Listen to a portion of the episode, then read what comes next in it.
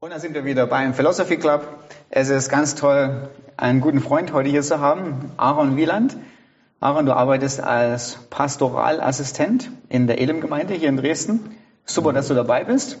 Ich habe eine spannende Frage an dich, die noch nicht mal eine Frage ist, sondern ein Ausrufezeichen. Aber das, eine Frage ist implizit mit drin.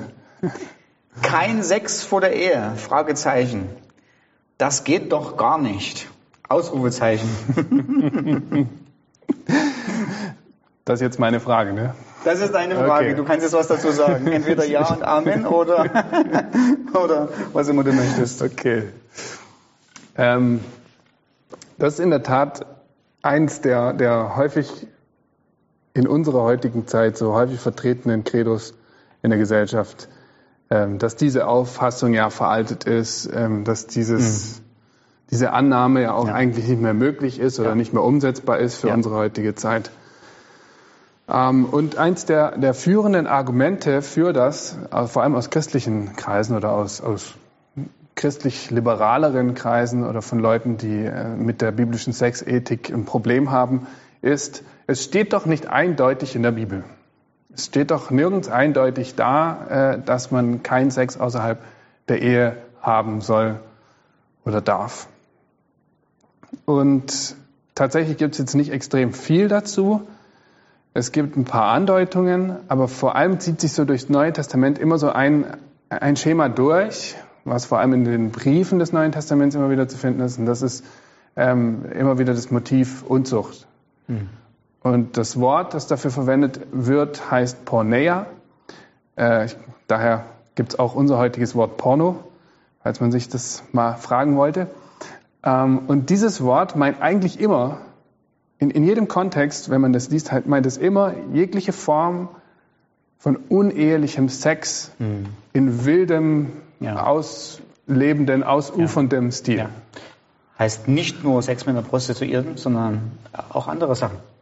Alles, alles was man sich so denken kann, so, was man jetzt nicht mit dem Menschen macht, mit dem man ein Bündnis geschlossen hat, zu dem man gesagt hat, ich bleibe bei dir bis zum Ende und du bist der Partner für mich.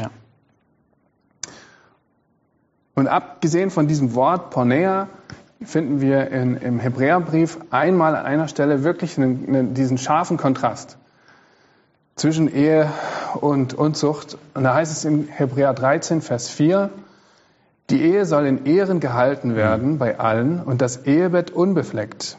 Denn die Unzüchtigen, hier haben wir es, mhm. und die Ehebrecher wird Gott richten. Der Kontrast ist relativ simpel. Ehebett, Mhm. Mann und Frau zusammen mit einem Bündnis mhm. führen ihr Ehebett, mhm. haben da ihr, was auch immer da genau. passiert. Und alles andere ist Unzucht. Das ist ein ganz simpler Kontrast. Es gibt mhm. Äh, Sex innerhalb der Ehe zwischen Mann und Frau oder Unzucht. Ähm, das ist eine ganz einfache Dichotomie, wenn man so will. Ja. Aber äh, diese Dichotomie gefällt uns natürlich nicht. Und ich habe natürlich, äh, um das ein bisschen anzuregen, noch eine interessante Stelle aus dem Alten Testament dabei. Da heißt es in 2. Mose 22, Vers 15, wenn ein Mann ein Mädchen, das noch nicht verlobt ist, verführt und mit ihr schläft, muss er den Brautpreis mhm. für sie bezahlen mhm. und sie heiraten. Mhm. Also kann man jetzt sagen, ja, na gut, okay, im Alten Testament, äh, im, unter Mose und so, war das alles noch gar nicht so wild mit äh, Sex außerhalb der Ehe. So wie man diese Regel liest, liest man erstmal, es, ist, es wird noch nicht so drastisch schlimm genommen, wenn es passiert. Allerdings ist die Konsequenz eindeutig. Brautpreis und Hochzeit, fertig. Ähm, und somit macht es auch wieder klar, das gehört in ein Bündnis bis ja. zum Lebensende. Ja. Also ich finde auch die Logik ist total klar. Wenn du Sex mit der hast, musst du sie heiraten. Ja. Warum? Ja, weil du schon was genossen hast, was eigentlich nur dahin gehört, wenn, was, in, was in der Ehe ist. Zu diesem ein Fleisch werden. Ja, ja. ja.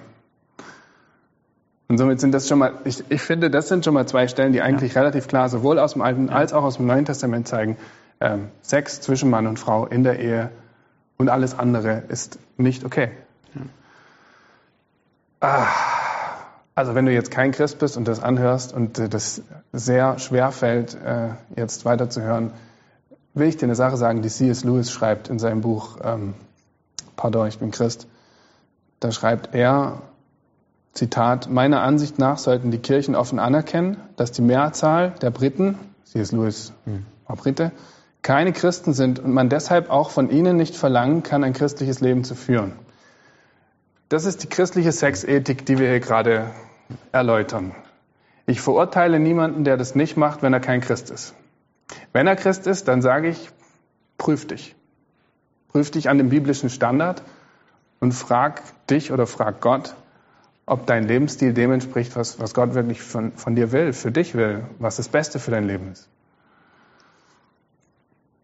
Aber wir können hier auch bei dem Thema eigentlich so ein paar Unterkapitel aufmachen, die äh, uns aufzeigen, was für Schwierigkeiten unsere Gesellschaft eigentlich damit hat. Ähm, man könnte sich jetzt auch sagen, okay, warum ist die Bibel da so engstirnig? Warum geht es nur, also aus der heutigen Sicht ist es ja normal, dass Leute, die jetzt nicht an Gott glauben, das nicht so machen, wie die Bibel es sagt. Und die würden wahrscheinlich, höchstwahrscheinlich jetzt sagen, was soll das, warum ist das so engstirnig und, und kann man das nicht endlich mal ein bisschen lockerer sehen? Wir sind doch fortgeschritten mit der Zeit. Und äh, der Grund, warum die Sexethik in der Bibel meines Erachtens so streng ist oder so engmaschig, ähm, ist relativ simpel. Und zwar gibt's, das ist wie ein Schutz. Wenn eine Person zu dir sagt, pass auf, ich will Sex mit dir, aber mein Leben, meine Zeit, mein Konto, meine Zukunft, mein Besitz will ich nicht mit dir teilen, dann sagt die Person eigentlich, runtergebrochen, ich will, dass du jetzt meine Bedürfnisse befriedigst, aber alles andere, was mich und mein Leben angeht, mhm. halte ich raus. Mhm. Ich will dieses Produkt von dir. Ich will sexuelle Befriedigung jetzt und der Rest, komm, äh, schieben wir mal zur Seite. Das ist, äh, deswegen ist die Sexethik da, Sexethik da so eng, weil letztlich, wenn dann die Frau sagen würde, ja, heirate mich. Ja. Und der Mann sagt, naja, hm, bin ich jetzt nicht so bereit, sagt er eigentlich im Endeffekt, ich will nur etwas von dir jetzt konsumieren. Mhm. Ich will dieses Produkt, ich will dich, dein Körper, sexuell, aber ähm, meine Zukunft, mein Leben, mein Geld, meinen Besitz mit dir teilen will ich nicht. Ja. Und äh, da kommt es so ein bisschen her. Also und ich möchte nicht mit dieser Person zusammen sein, muss ich ganz ehrlich sagen. Das ist, das, ja. ist der Punkt, das ist der Punkt, auf, ja. den, es, auf den es auch hinausläuft. Ja. Im Endeffekt soll man sich das fragen in der heutigen Zeit, wenn man in so einer Partnerschaft ist. Und man selber ja da einen anderen, eine andere Vorstellung hat, wie man das machen will, und der Partner einen drängt, sollte man sich fragen, in welche Richtung das kommt, in welche Richtung das gehen wird. Ähm, kenne leider einige Beispiele, wo, wo dann meistens die weibliche Seite dann einknickt und man zieht zusammen und so. Und ähm, das habe ich jetzt aus einer Predigt von Tim Keller. Da sagt er, dass Paare, also bezieht sich auf eine Studie, kann auch nochmal nachgucken, wo das ist. Halb so wild, ich sage es mal paraphrasiert. Er sagt, ähm, dass Paare, die vor der Ehe zusammenziehen, sich mit einer höheren äh, Wahrscheinlichkeit scheiden lassen. Mhm. Also die Scheidungsrate mhm. ist faktisch, das ist jetzt mhm. auf die USA bezogen, ist faktisch höher bei Paaren, die vor der Ehe zusammengelebt haben.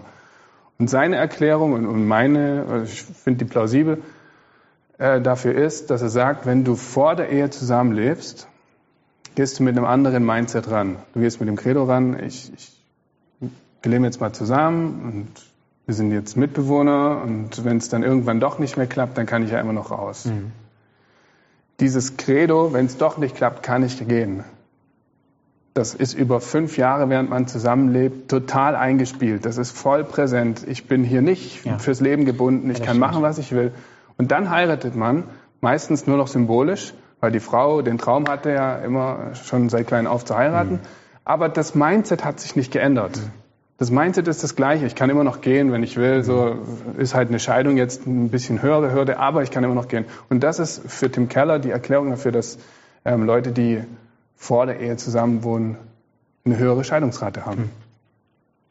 Somit kommen wir auch, auch schon zu dem Punkt, so dass Leute dann sagen, ja, okay, ich will die Katze nicht im Sack kaufen. Das ist doch das häufig äh, genannte Argument. Ähm, ich weiß nicht, was würdest du darauf antworten? Jetzt überraschst du mich. äh, also ich würde es mal, ich würde es mal aus der Perspektive sehen, Aaron, von der idealen Liebesgeschichte. Also so fängt die Bibel ja auch an. Also die Bibel fängt nicht mit dem Gebot an oder einem Verbot, das sollst du nicht, sondern die Bibel fängt an mit der idealen Liebesgeschichte zwischen Adam und Eva. Ähm, und Adam ist so begeistert von Eva, dass er da außer Häuschen ist und Lobgesänge gleich äh, im 1. Mose 1 und 2 äh, abgehen.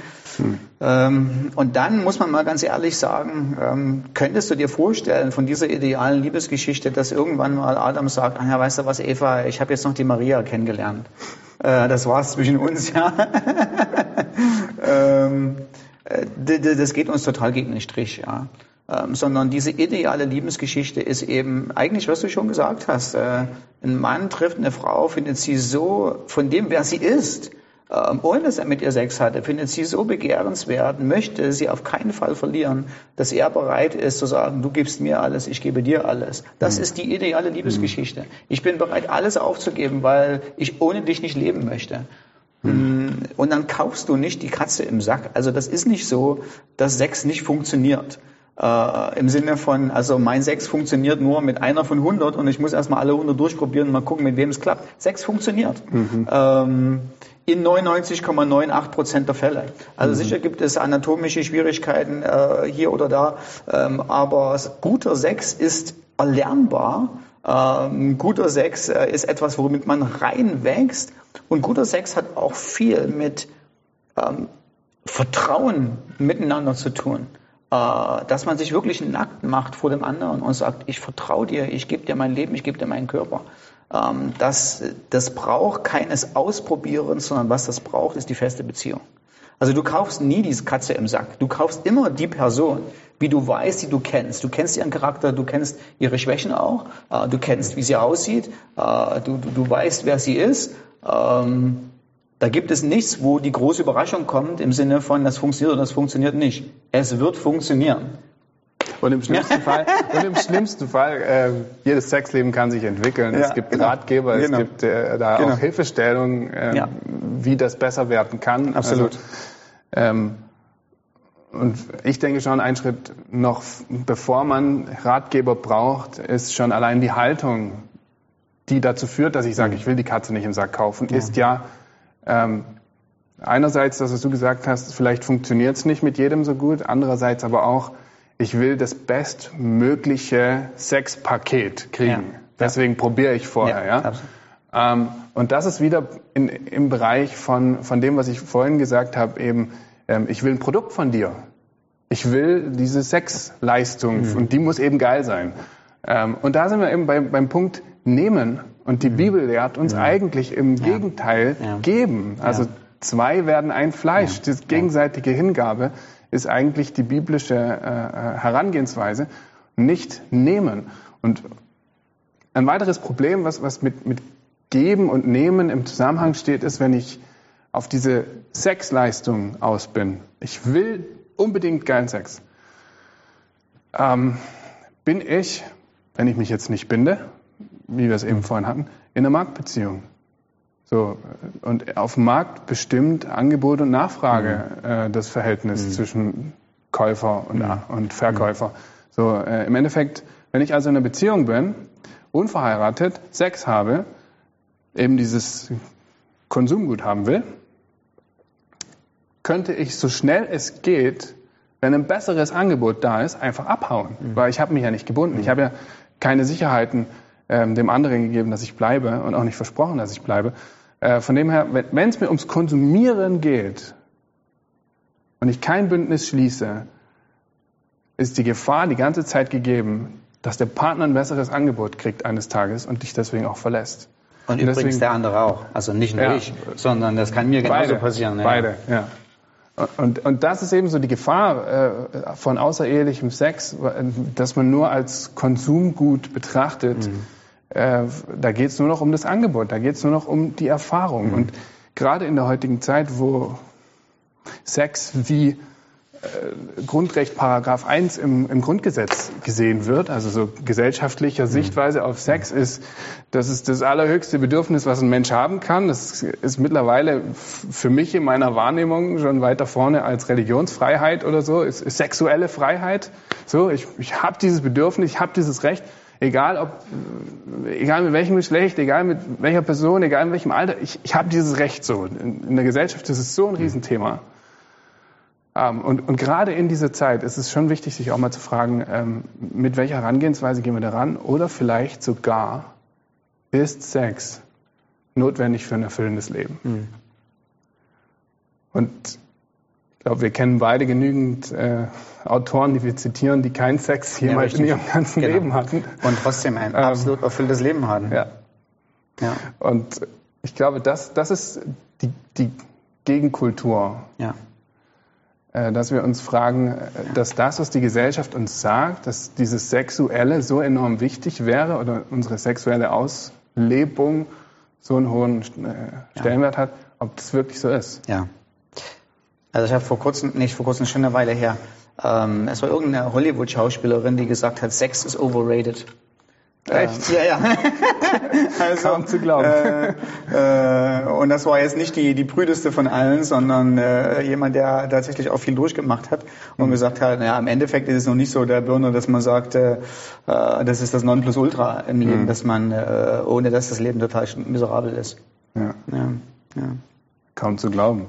Ja. ja. Dass, dass moderne Leute, äh, Schauspieler und sowas sagen. Ja. Aber ich, ich, glaube, wenn man mal bis zu einem gewissen Level so am Anschlag war ähm, und seine Erfahrungen gemacht hat, dann stellt man irgendwann fest, okay, ähm, das, wovon man sich die Erfüllung erhofft hat, ist doch irgendwie nicht unbedingt äh, erschöpfend erfüllend. Ja. Also es, es füllt nicht komplett aus, sondern vielleicht mal für einen Moment und dann ist es auch wieder. Ich finde es ganz wichtig, ähm, dass man sich so eine, eine positive ähm, dass man, weil eigentlich das, was beschrieben wird, diese, diese ideale Liebesbeziehung, dass ein Mann und Frau ähm, unerfahren in die Ehe kommen und sagen, hey, und jetzt äh, teilen wir uns etwas, was wir wissen, das gehört exklusiv uns, das Besondere. Das ist wirklich was Besonderes. Ähm, ich denke, man muss sich so, man muss sich so einen, einen, ein Bild davon entwickeln, nicht wie es nicht da ist, man muss es entdecken, wie positiv und wie angenehm das eigentlich ist. Also ich glaube nicht, dass wir, äh, dass wir gut kommunizieren, auch als Christen, wenn uns jemand fragt, ja Sex, das geht ja überhaupt gar nicht vor der Ehe, ähm, und dann wir sagen, ja, aber hier sind die fünf Gebote und das musst du aber unbedingt so machen, ähm, sondern man muss, denke ich, auch mal so ein bisschen das Idealbild aufgucken, diese, diese tolle, unschuldige Liebesbeziehung, die man mit jemandem haben kann, dieses Aufeinander warten, ähm, und dann äh, die Hochzeit zu feiern. Ähm, und der Bräutigam sieht die Braut, wie sie da ankommt und er weiß genau, das ist eine, das ist eine, das ist eine heilige Braut, die ist in weiß gekleidet, das symbolisiert, wer sie ist. Ähm, und ich bin auch so und ich stehe da und wir werden gemeinsam ähm, unsere Ehe konsumieren. Ähm, das ist was ganz Besonderes. Und gerade dieses Exklusive, das ist, wir haben etwas, was wir mit niemand anderem teilen, sondern was nur wir haben. Ähm, und was eben garantiert wird, und es wird nur garantiert durch den Bundesschluss. Hm. Es wird eben nur, das wird nicht garantiert, indem du, du zusammenziehst. Es wird nicht garantiert, indem du sagst, ach komm, wir haben die Bude zusammen. Das wird garantiert, indem ich mit allem, was ich habe, schwöre und sage, ich bin dein bis an mein Lebensende. Das schafft eine Sicherheit, das schafft eine Geborgenheit, das schafft etwas Exklusives, was absolut begehrlich ist. Ähm, ich hatte einen, ich war bei einer Hochzeit eingeladen und, und ähm, eine Verwandte war, weil ich eingeladen wurde, hat der Bräutigam gesagt, ach komm, bring deine Verwandtschaft gerade mit, äh, weil die ist gerade da. Und dann waren wir bei der Hochzeit und meine Verwandte war kein Christ. Und dann kam während der Hochzeit so ein bisschen raus, dass die beiden vorher nicht zusammen gewohnt haben, dass sie jetzt Hochzeit feiern, dass sie erst danach zusammenziehen werden. Und sie hat es überhaupt nicht ausgelebt. Sie hatte relativ offene Beziehungen und sie hat sich angeguckt und gesagt, oh, das ist ja eine krasse, Liebes eine krasse Liebesgeschichte. Äh, dass die aufeinander gewartet haben. Ja, also sie fanden das total positiv. Ja. Ähm, und ich denke, so, so, so muss man das auch mal sehen. Und ich denke vor allen Dingen auch so aus der, aus der Sicht, aus der Besicht, dass ich eine Beziehung mit Gott habe, dass ich ein Christ bin. Also du hast ja gerade gesagt, ich mhm. kann von einem Nicht-Christen das nicht erwarten, da Hurra zu schreiben, äh, zu, zu schreien, sondern du hast eine Beziehung mit dem allmächtigen Gott. Und dann frage ich dich mal, Aaron, was für eine Beziehung möchtest du denn mit Gott haben? Willst du nicht einen Gott haben, der der, der sich zu dir gestellt hat und gesagt hat, durch dick und dünn, ich verlasse dich nicht. Ähm, willst du nicht einen Gott haben, der dir seine Nähe kommuniziert, wo du sagst, oh Gott, es ist so wunderbar, ich mag es, dich zu spüren, ich kann es kaum erwarten, dich von Angesicht zu Angesicht sehen. Möchtest du gerne mit dem Risiko leben, dass Gott irgendwann mal sagt, da was, Aaron, ich habe noch jetzt, ähm, ich habe noch äh, einen, einen, einen, Fritz und einen Moritz gefunden oder so. Ähm, eigentlich ähm, gefallen die mir besser. Äh, möchtest du das? Äh, nein, ich denke, das findest du total unattraktiv. Also mhm. keiner findet die Idee attraktiv, von Gott verlassen zu sein, weil Gott einfach gesagt hat, ach, weißt du was, ich suche mir jemand anderes. Und, und jetzt muss, und jetzt kommt man auf den Punkt, in Epheser, in Epheserbrief, ähm, Kapitel 5, wird die Ehebeziehung und auch die sexuelle Beziehung als Symbol für unsere Beziehung mit Gott dargestellt. Also so wie es zwischen mir und meiner Frau eine enge Verbindung gibt, die eigentlich unlösbar ist, eine Hingabe von mir ihr gegenüber, ein Aufopfern mir ihr gegenüber, dass ich mein ganzes Leben ihr gebe und ich ihr geschworen habe, sie nicht zu verlassen bis an mein Lebensende. Das widerspiegelt etwas von der Natur und Charakter Gottes, dass er sein Leben für, für uns aufgegeben hat, äh, dass er treu und zuverlässig ist und morgen nicht abgehauen hat und einen anderen Plan mit den Engeln irgendwie hat. Hm. Ähm, und das kommunizieren unsere Ehen. Und ich frage mich so ein bisschen, können wir tatsächlich von Gott verlangen und sagen, wir wollen von dir, dass du uns treu bist. Aber wir machen, was wir wollen. Mhm. Ähm, ich glaube, das funktioniert nicht. Mhm. Ich denke, das wollen wir auch nicht. Mhm. mhm. Erinnert mich gerade an ein äh, Zitat von David Morton Lloyd Jones, äh, der mal gesagt hat, ähm, wie wollen wir Staatsmännern vertrauen, in, dass die nach außen die Geschäfte des Staates führen, wenn sie nicht mal ihre eigene Ehe ja. Ja. Äh, ja. zu Ende durchhalten. Ähm, aber oh. es, es, bringt mich noch auf einen anderen Punkt, und zwar, das hat auch einen enormen Einfluss auf die Partnerwahl. Wenn du, wenn du genau dieses Ideal verfolgst, wenn du eben sagst, okay, ich möchte warten, ich mhm. möchte eine Entscheidung in meinem Leben treffen, mit mhm. dieser Person bis zum Ende zusammenbleiben, mhm. ähm, ich, ich möchte das, dann wirst du nicht jede dahergelaufene Person einfach nehmen. Ja. Und das ist eben auch wieder die Gegenkultur zu dem, ja. wie es die Welt aktuell tut. Wenn es nur darum geht, dass ich meine ähm, Bedürfnisse befriedige, dass ja. ich auch mein, meine Sehnsucht nach Partnerschaft, äh, nicht alleine zu sein, äh, befriedige, dann nehme ich auch mal mit Kompromissen irgendwen, der gerade da ist. Und ich kenne genügend Leute, bei denen das ist. Mhm. Ich nehme halt irgendwen, der gerade da ist, der sieht schon nicht schlecht aus die Macken, die er hat, äh, kann man drüber wegsehen, ist ja eh nicht für immer. Und mit diesem Credo führen Leute in der Gesellschaft Beziehungen. Mhm. Wenn du aber von vornherein sagst, ich will einen Partner für mein mhm. Leben, ja. Dann überlegst du dir, was sollte der charakterlich mitbringen? Ja. Oder vielleicht auch nicht immer vorneweg dir das ganze Set überlegen, so eine Zehn-Punkte-Liste kann zielführend sein, nicht, ist es nicht immer, aber du, du gehst an die Sache ran mit, einem, mit einer Ernsthaftigkeit, dass du sagst, hey, ich nehme nicht irgendjemand, ich nehme nicht ja die, die Mareike von um die Ecke, sondern ich frage mich wirklich, mit wem kann ich eine beständige, permanente, tiefe, gute partnerschaftliche Beziehung bauen, die ein Leben lang Bestand hat. Und wenn man so an die Sache rangeht, äh, verändert es äh, schon mal komplett, ja. wie, wie wir Partner wählen. Ja. Und es verändert mich auch selber, weil ich frage mich, welche Person will ich denn sein ja. für meine Traumfrau? Ja. Ja, korrekt. Ich will noch einen Aspekt sagen, dann können wir ja. mit dem Thema schließen. Ja. und zwar, weil es einfach so akut ist und damit reinzählt, diese Haltung vom Nehmen wird enorm befeuert durch Pornografie. Hm. Und das ist wieder die gleiche Studie, die auch Tim Keller in, in äh, seinem, seiner Predigt da zitiert hat. Das ist aus dem Buch Premarital Sex in the USA. Negative Auswirkungen von, von Pornografie. Ich lese mal vor. Mhm. Erstens, durch Pornografie verändern sich die Erwartungen an das Aussehen und den mhm. Sexualakt an sich. Es entstehen extrem unrealistische Erwartungen daran, wie ein Partner aussehen muss und was er im Bett liefern soll. Zweitens, durch Pornografie wird die Bereitschaft von Männern geringer, sich auf eine echte Beziehung einzulassen, die viel von einem abverlangen kann. Drittens, durch Pornografie geht der Wunsch zu heiraten zurück. Viertens, durch Pornografie werden mehr und mehr Frauen dazu gezwungen, ihr Äußeres und ihr Sexualverhalten an das anzupassen, was in Pornos gezeigt wird. Mhm.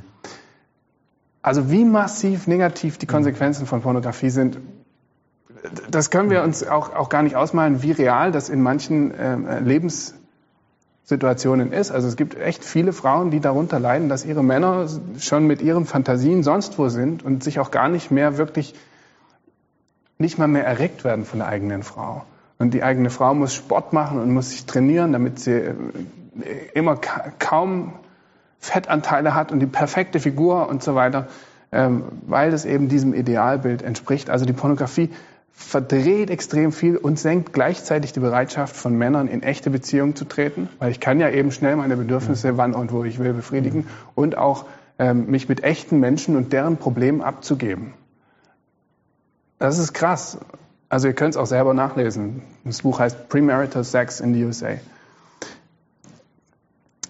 Ich schließe mit einem, mit einem Zitat von C.S. Lewis aus ähm, Dienstanweisung an einen Unterteufel. Da schreibt er, schreibt der Oberteufel Wormwood an den Unterteufel Screwtape über sexuelle Versuchung. Zitat, wir haben dafür gesorgt, dass die Gesellschaft viel großzügiger mit der Darstellung scheinbarer Nacktheit in der Kunst und ihrer Zuschaustellung auf der Bühne und am Strand umgeht. Gleichzeitig jedoch machen wir der modernen Welt weiß, sie sei frei und gesund auf dem Weg zurück zur Natur. Infolgedessen richten wir die Wünsche der Männer immer mehr auf etwas, das es gar nicht gibt, indem wir die Rolle ihrer Augen in der Sexualität immer wichtiger und ihre Ansprüche immer unmöglicher werden mhm. lassen. Mhm. Was mir extrem zu denken gegeben hat bei dem Zitat war, dass er sagt, dass die, die Rolle der Augen mhm. der Männer bei den Männern immer wichtiger werden. Mhm. Und die zentrale Frage ist, denke ich abschließend, ist das, was du siehst, die einzig und größte entscheidende Variable dafür, eine erfüllende Sexualität zu haben? Garantiert nicht. Hm. Es kann erfüllte Sexualität geben, hm. ohne dass deine Augen von irgendeinem pornografischen Ideal gefüttert hm. werden. Hm. Und es gibt etliche Beispiele, die das belegen können.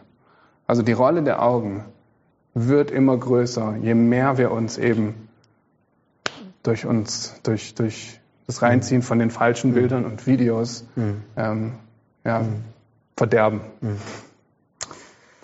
Ja, ich glaube, Pornografie, das wäre dann wieder mal ein Thema für sich. Ähm, ja. äh, kommen wir zum nächsten Thema. Ähm, ich denke, es ist wirklich so, dass wer damit hadert und sagt, ich verstehe es nicht, ich kann es noch nicht sehen, ich glaube, es ist ähm, ähm, wahrscheinlich wäre unser Rat, geh zu Gott und lass Gott zeigen, wie attraktiv und wie angenehm das ist. Auf der einen Seite, was, was kriegst du? Wie angenehm ist es, äh, sich aufzuheben, bis man eben geheiratet hat. Und vor allen Dingen dieser zusätzliche Aspekt kommt ja noch rein, dass Paulus im zweiten Thessalonischer Kapitel 4 schreibt, wir haben euch ja schon Anweisungen gegeben, wie ihr wandeln und Gott wohlgefällig sein sollt. Und dann gibt es Anweisungen darüber im sexuellen Bereich. Und dieses äh, ihm wohlgefällig sein ist eine zusätzliche äh, Komponente im Leben vom Christ, äh, wo man sagt, das ist sowas Attraktives, wenn Gott auf mein Leben guckt und sagt, so wie du lebst, auch in sexueller Hinsicht, ist mir wohlgefällig. Äh, das macht so viel Freude. Äh, den Wohlgefallen Gottes im eigenen Leben zu spüren. Das ist genau das, was du gesagt hast. Wir denken, wir werden glücklichere Menschen dadurch, dass wir immer besseren und mehr Sex haben. Das ist es aber nicht, sondern wir werden tatsächlich glücklichere Menschen, wenn wir das Gefallen Gottes auf unserem Leben spüren. Ähm, und da gehört ja, Sex innerhalb der Ehe mit dazu, ähm, sich daran zu freuen, dass Gott einem das gegeben hat. Aber wenn der Sex nicht da ist, sich daran zu erfreuen, dass Gott über mein eigenes Leben sagt, so wie du lebst, bist du mir wohlgefällig. Das hat eine Power, das kann dir keinen Sex hm. geben. Hm. Ja. In dem Fall wird Sex dann eben auch schnell zum Götzen. Ja. Wenn du, wenn du sagst, hey, ich kann nicht leben, also ein Leben ohne Sex kann ich mir nicht vorstellen, dann hast du möglicherweise schon, bist du möglich, möglicherweise schon auf dem Weg dahin, dass du sagst, okay, ich brauche das, damit es mir gut geht. Und das ist etwas, was nur Gott allein haben will. Also Gott allein will derjenige sein, von dem du sagst, ich brauche dich, damit es mir gut geht. Und wenn du sagst, okay, ich, ich kann mir das nicht vorstellen, ich brauche Sex für ein erfüllendes Leben, ist es vielleicht schon die Tendenz, Jetzt machen wir aber, jetzt haben wir aber alle Button gedrückt. So. Jetzt haben wir alles gedrückt. äh, aber ich denke, wir machen an der Sache Schluss. Ja. Ähm, wir könnten noch lange weiter uns unterhalten. Ähm, ja, wenn ihr noch dazu Fragen habt, äh, wollen wir ins Detail gehen wollen, kein Problem, schickt ihr uns gerne. Ähm, ansonsten vielen Dank, Aaron. Bis zum nächsten Mal.